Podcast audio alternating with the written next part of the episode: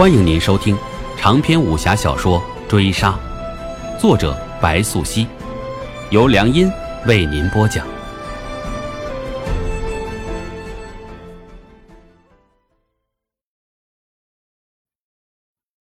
第四十六回，德性鬼士托付行囊，灵叶再没归去醉月楼，薄葬林有香，一炷清香，一壶酒，他把他埋在山坡之上。可远眺黄河。无忌找到灵叶时，千山日暮乱飞鸦。赎他出来，不过一壶好酒三五钱。衙门守时，他出身贱薄，我就是有钱，也不敢厚葬他。灵叶话落，没有表情，无忌却晓得他心有悲悯不忍。这方圆十里，皆是穷人入土之地，有的博官果身，他该心存感激。那些无人认领之人，或许之后，不是抛了黄河，便是付之一炬。无忌开口，他不善劝慰，话言别扭。他死的蹊跷，一刀灌肠未果，杀的人没有留手，力气却并不大。灵叶已查看过尸首。尽管林有香停尸半月，身体肿胀腐败的不成样子，可他还是看出端倪。无忌没有答话，灵叶自然知道厉害，索性上了马，同无忌一别。相救之恩，不以言谢，生死许之，后会有期了。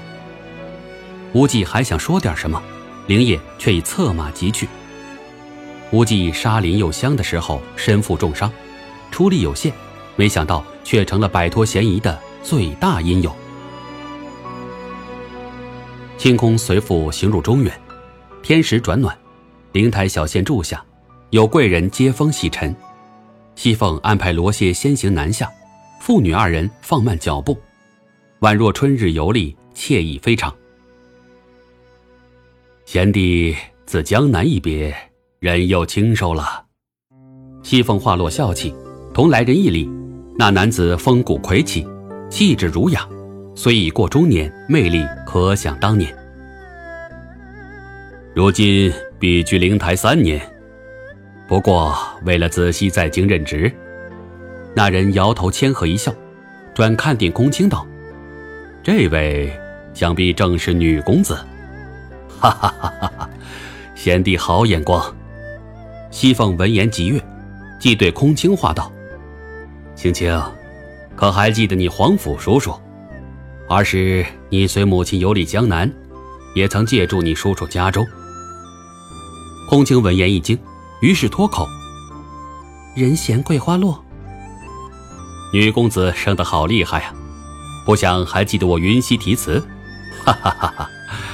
岁月匆匆十数载，而今早已物是人非了。那人听罢，先有惊喜。后有哀叹。哈，不说这个伤感之话，今日你我难得聚首，定要好好喝上一杯。西凤携手那人，瓶中入席，又唤来奴仆，服侍清空退避。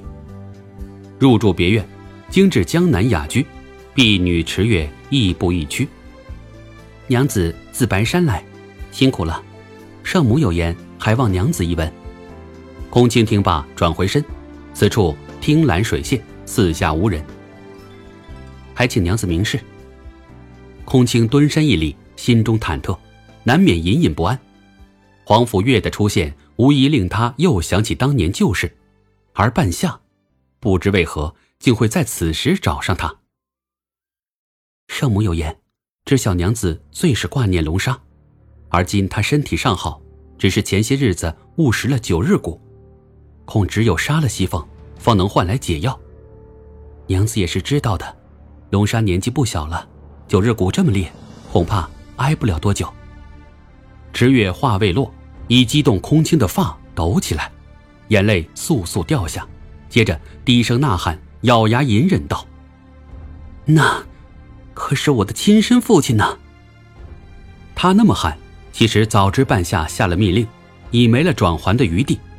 但心头撕扯的痛，似窒息一般，接着，空青还未来得及缓口气，便闻“哇”的一口腥雾弥漫，竟是生生给气得呕出血来。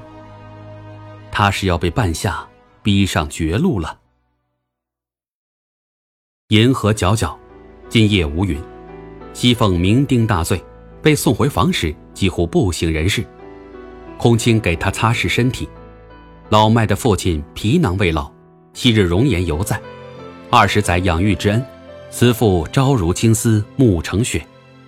清空的视线很快被泪水遮掩，直至再也受不了精神上的折磨，抱着西凤痛哭起来。但很快池月进屋。一盆热水递到跟前，提醒道：“就当这是最后一次孝道，天明之时，便是最后期限。圣母可没什么耐心。”他听罢，已哭得几近崩溃。池月就在一旁候着，眼底光芒如剑，杀意尽显。但很快，空青的哭声倏然止住，苗刀自腰间出力，直劈池月面门。他目光如炬，坚定的不可动摇。